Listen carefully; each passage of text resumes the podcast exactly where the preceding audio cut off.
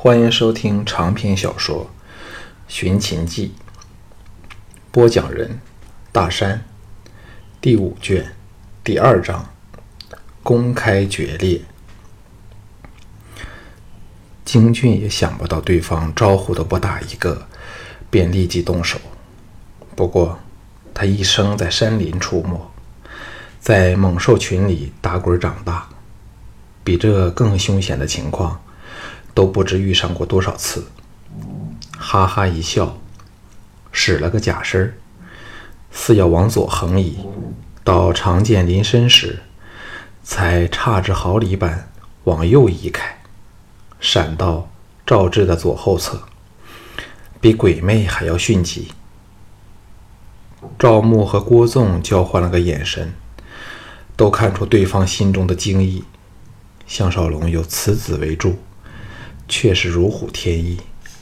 这样看来，那乌卓和藤毅也非等闲之辈，不由使他们对项少龙的实力重新估计起来。赵志依然不惧，这一剑纯是试探京俊的反应。这一刻已知道对方身手灵活之极，交翅一声，两脚一撑，离地而起，一个大空翻，手中利刃化作了千万点剑花，就在空中往京军撒去。赵霸的人。立即高声喝彩。项少龙见赵志剑法既好看又严密，非只是花巧灵动，心中大雅，亦由此推知赵霸必然非常厉害。同时想到，当日连晋号称无敌于邯郸，赵牧、严平这些身份超然的人，当然不会与连晋动手。可是赵霸这武馆的主持人，为何竟容得连晋横行呢？心中一动，肆意捕捉到各种因由，但又不能清晰具体的描绘出来。那种微妙的感觉，令项少龙颇为难受。场中两手空空，只要在腰间插一把长匕首的京俊。终于亮出了他的兵器。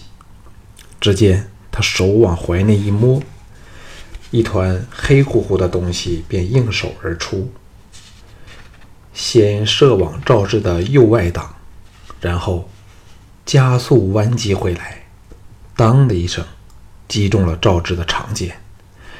赵志的剑花立即被撞散，人也落到了地上。京俊那个东西则飞到了头上，不住地随着右手的动作在上空绕圈。原来是把半月形银光闪闪的飞陀刃，两边均锋利无比，尤其弯若牛角的尖端，更使人感到那可怕的杀伤力。项少龙还是初次见到他这个独门兵刃，暗想。若一只击杀猛兽，当是不费吹灰之力。京俊笑嘻嘻地看着，不知如何应付他兵武器的赵志，一对眼趁机贼兮兮地盯着他的胸脯。赵霸喝道：“旁门左道的兵器，怎可拿来在大庭广众中见人？”一声大笑在大门处响起。只听有人说：“赵观主，此言差矣。天下间只有杀人或杀不了人的兵器，哪有什么旁门左道可言？”众人愕然望去，只见大将李牧在十多名家将的簇拥下踏进门内，后面还追着高伯和几名郭府的家府卫。显示连通报也来不及。项少龙趁机把京俊喝了回来。赵志眼中闪过森寒的杀机，悻悻然回坐去了。郭纵这个老狐狸笑呵呵的离座迎客，满脸笑容说：“大将军何时回来的？否则今晚怎也不会漏了你。”李牧虎虎生威的目光扫视了全场所有站起来欢迎的人。当他瞧到赵牧时，虎目杀机一闪，才迅速敛去，冷冷的笑道：“郭先生不会怪我不请自来就好了。”眼睛盯着表情尴尬的赵霸说：“馆主负责为我大赵培育人才，切莫墨守成规。本将军长期与匈奴作战，见惯了战场上千变万化的道理。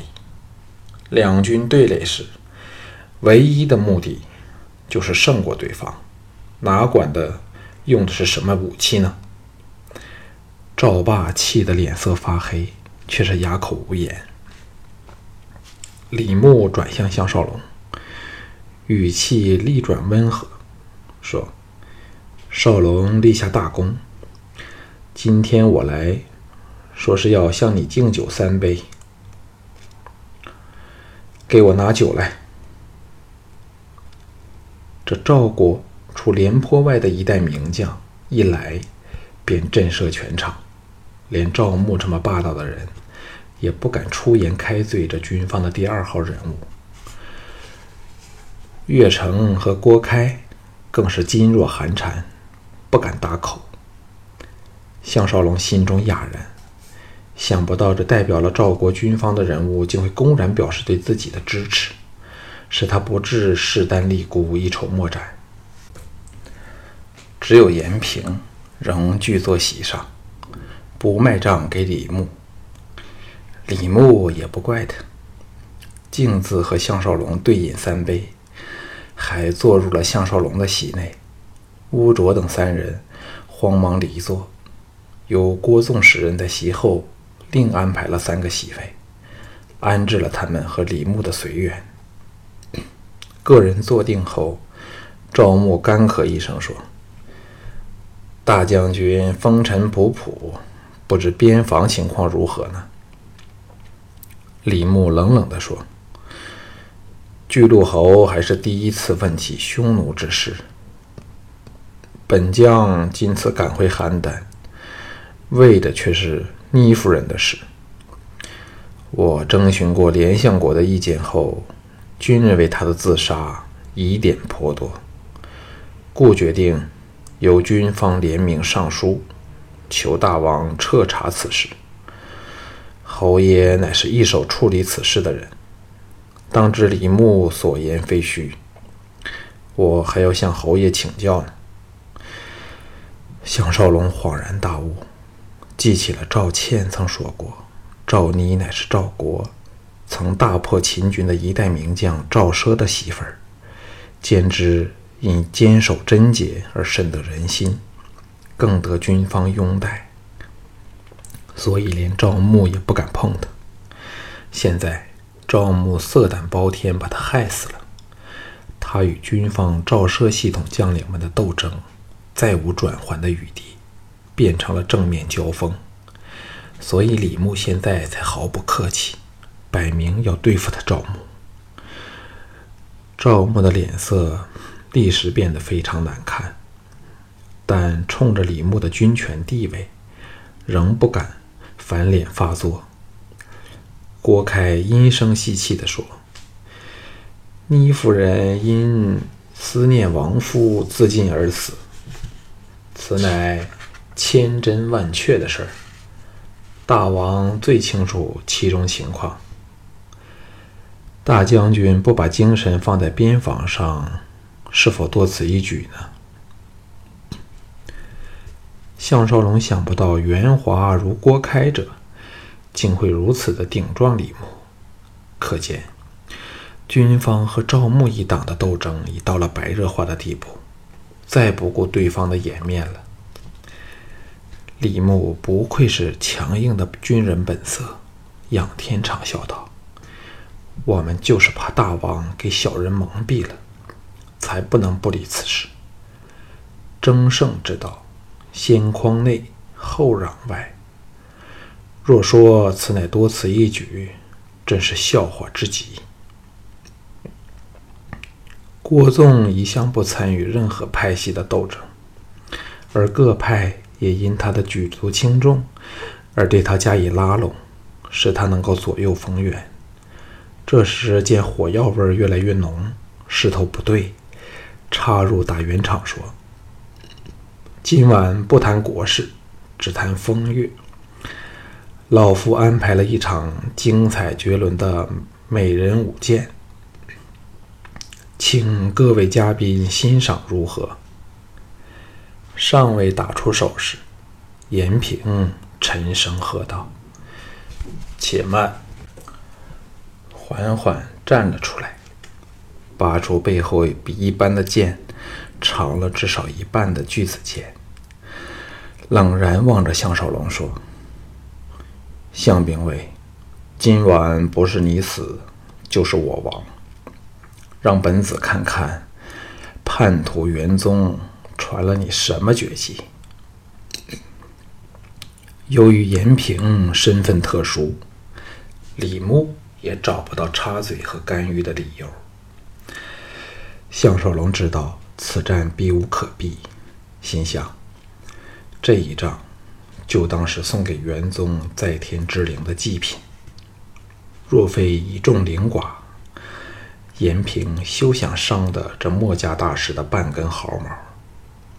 霍的力气，两眼寒芒电闪，盯着严平说。谁是叛徒？巨子，你见到莫迪他老人家再便说吧。严平怒哼了一声，显示心中非常愤怒，一步堂心摆开门户。堂内鸦雀无声，人人都知道严平的剑法深不可测。当然，有人暗中叫好，有人却为项少龙担心。赵牧则在偷笑。若杀了严平，尽管孝成王知道项少龙乃是迫不得已，也必然大大不悦。若严平杀了项少龙，去此眼中钉，更是对他有利。所以无论结果如何，对他均是有百利而无一害。项少龙离开席位，出乎众人意料之外的，他竟往对席的赵牧走去。两眼寒芒闪闪，一点不让地瞪着赵牧。赵牧和一众手下都泛起了戒备的神色，有人更是手按剑把，准备应付任何对赵牧不利的行动。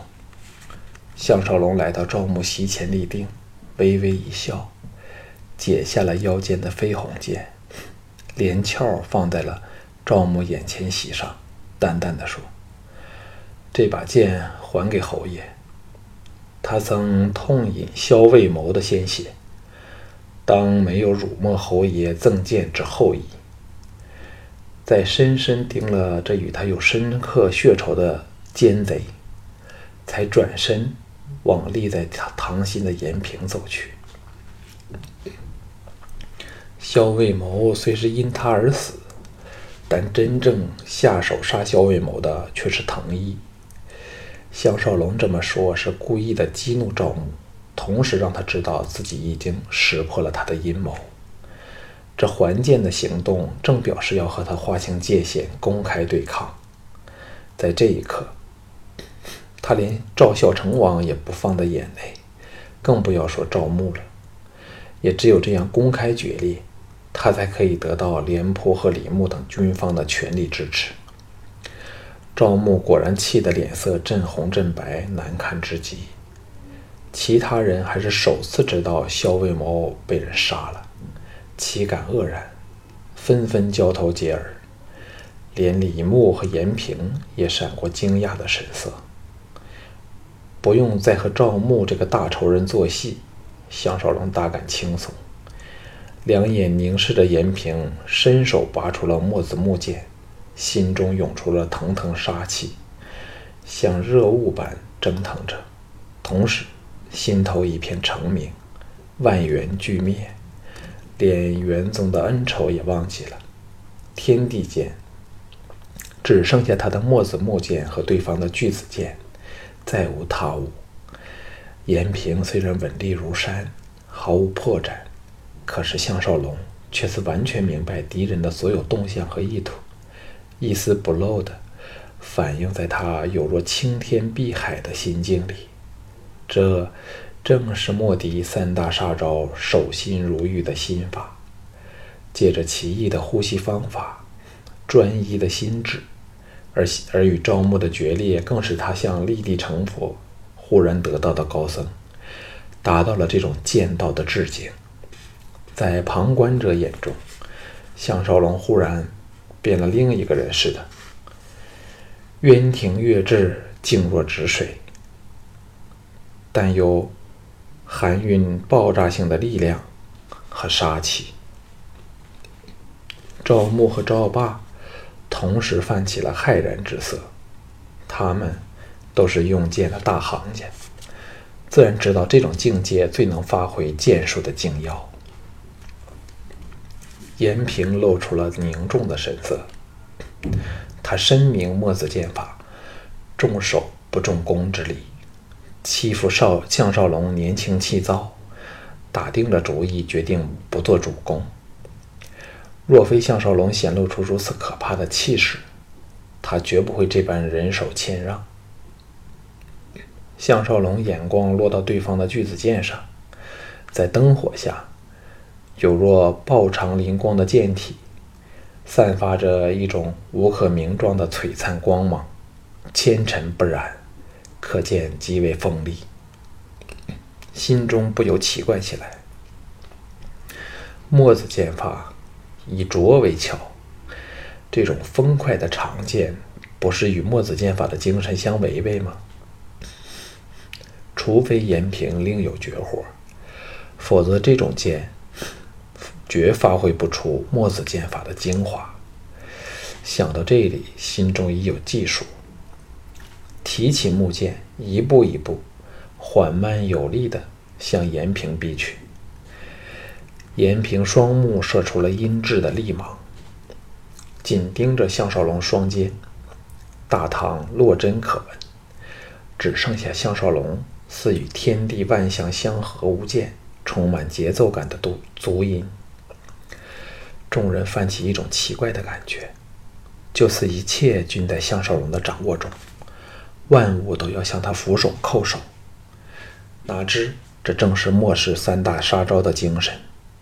项少龙想起大梁邹衍的观观天台，忆起了漫天星辰的美景，心中涌起了万象豪情。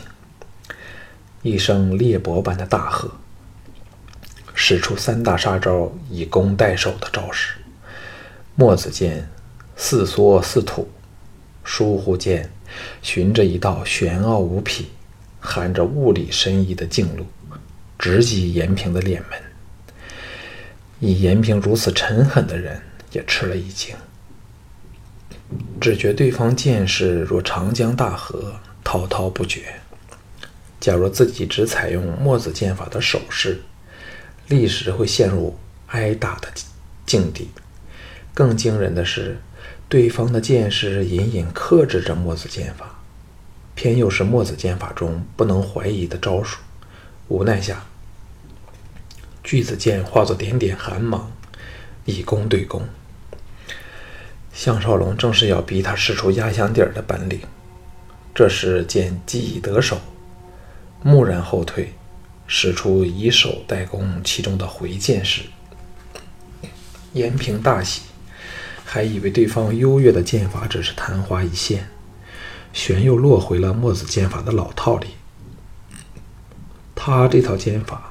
乃出于自创，名为破墨，专门用来对付墨门内的敌人。所以，对杀死项少龙真是成竹在胸。此时怎怎肯错过如此的良机？忙抢前狂攻，早忘了刚才拟好以守为主的策略。项少龙脑记澄明如水，见对方剑芒暴涨，但目标却是自己的右肩，那。也是他故意露出来的破绽。以手代攻，乃末世三大杀招的手势，内里包含了一百二十式，每一式均有一个破绽，而这些破绽都是精心布置的陷阱，引敌人入瓮。这正是以守代攻的精义。这时见延平中计，哈哈一笑，闪电一前，延平顿时刺空，项少龙略一沉腰，墨子木剑电击回旋，不偏不倚，重重的砍在对方剑上。他知道延平剑法高明，火候老练，绝不会输于自己。纵使自己有三大杀招傍身，始终是刚刚学会，未够纯熟。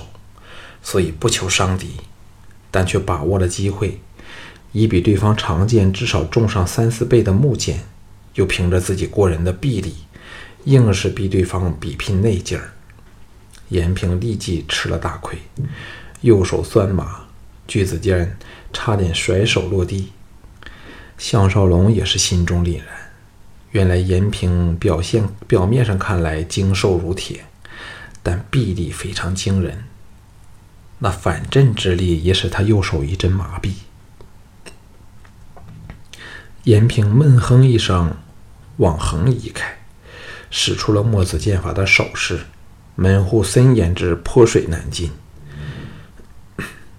旁观诸人看得目定口呆，口呆时，项少龙剑交左手，有一个完全意想不到的角度，木剑似燕子翔空般弯向外挡。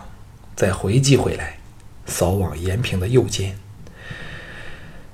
延平哪想得到对方的左手使剑同样厉害，右手的血气又未复原，不得已再退一步，变成了面向敌人。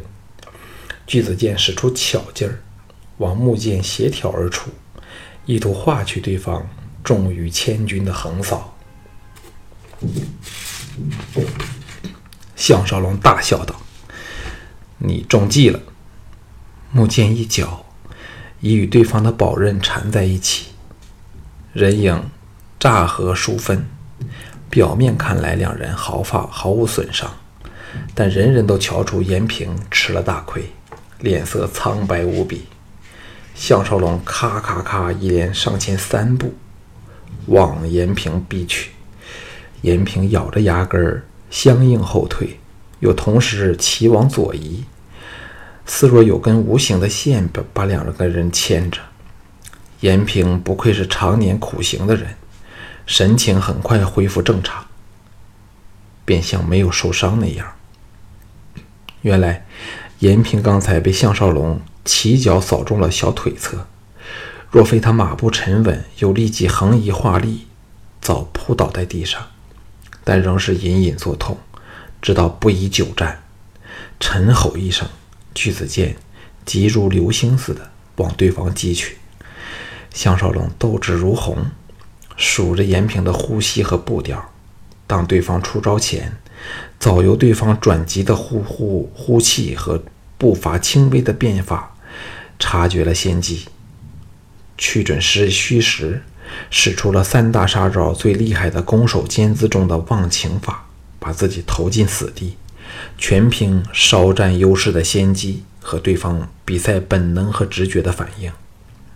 一声惨哼，延平长剑坠地，踉跄跌退，脸色若死人，左手捂着右肩，鲜血由指隙间泉涌而出。